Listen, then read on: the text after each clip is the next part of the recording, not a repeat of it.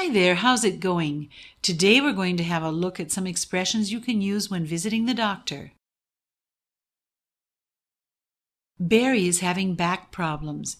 He goes to see Dr. Sandra Matthews, a general practitioner. Listen to their conversation.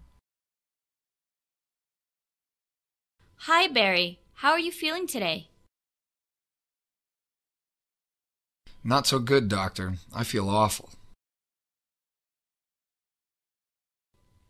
What seems to be the problem? My lower back is killing me, and as a result, I'm having trouble sleeping. I see. Do you have any history of back problems? No, I don't. How long have you been feeling like this? For about two weeks. Are you currently taking any medications? No. And are you allergic to any medications? Not that I know of. Okay, let's just have a look. Does that hurt? Ouch, yes, it hurts a lot. I'm going to refer you to a chiropractor. Dr. Jensen is a specialist in back problems.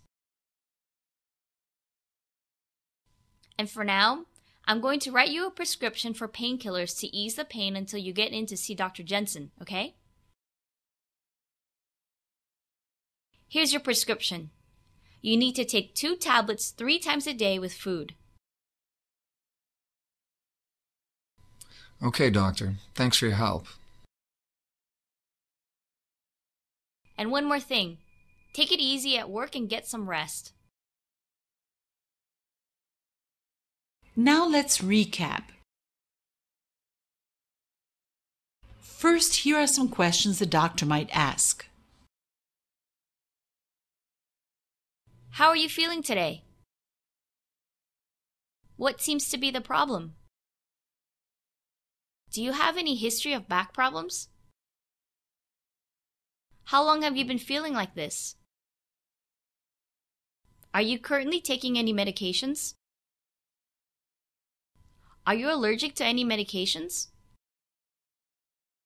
And now some possible patient's complaints. I feel awful. My lower back is killing me. I'm having trouble sleeping. I feel sick. I have severe abdominal pain. I'm in a lot of pain. Now, here are some expressions the doctor might use when examining the patient. Okay, let's just have a look. Does that hurt? Ouch! How about here? Does it hurt? You look a little pale. And finally, some doctor's recommendations. I'm going to refer you to a chiropractor.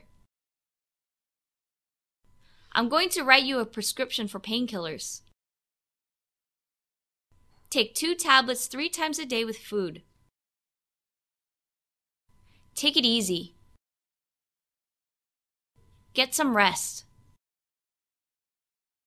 Come back and see me if things don't improve, okay? That's it for today. We hope you have enjoyed the lesson. Take care. Bye.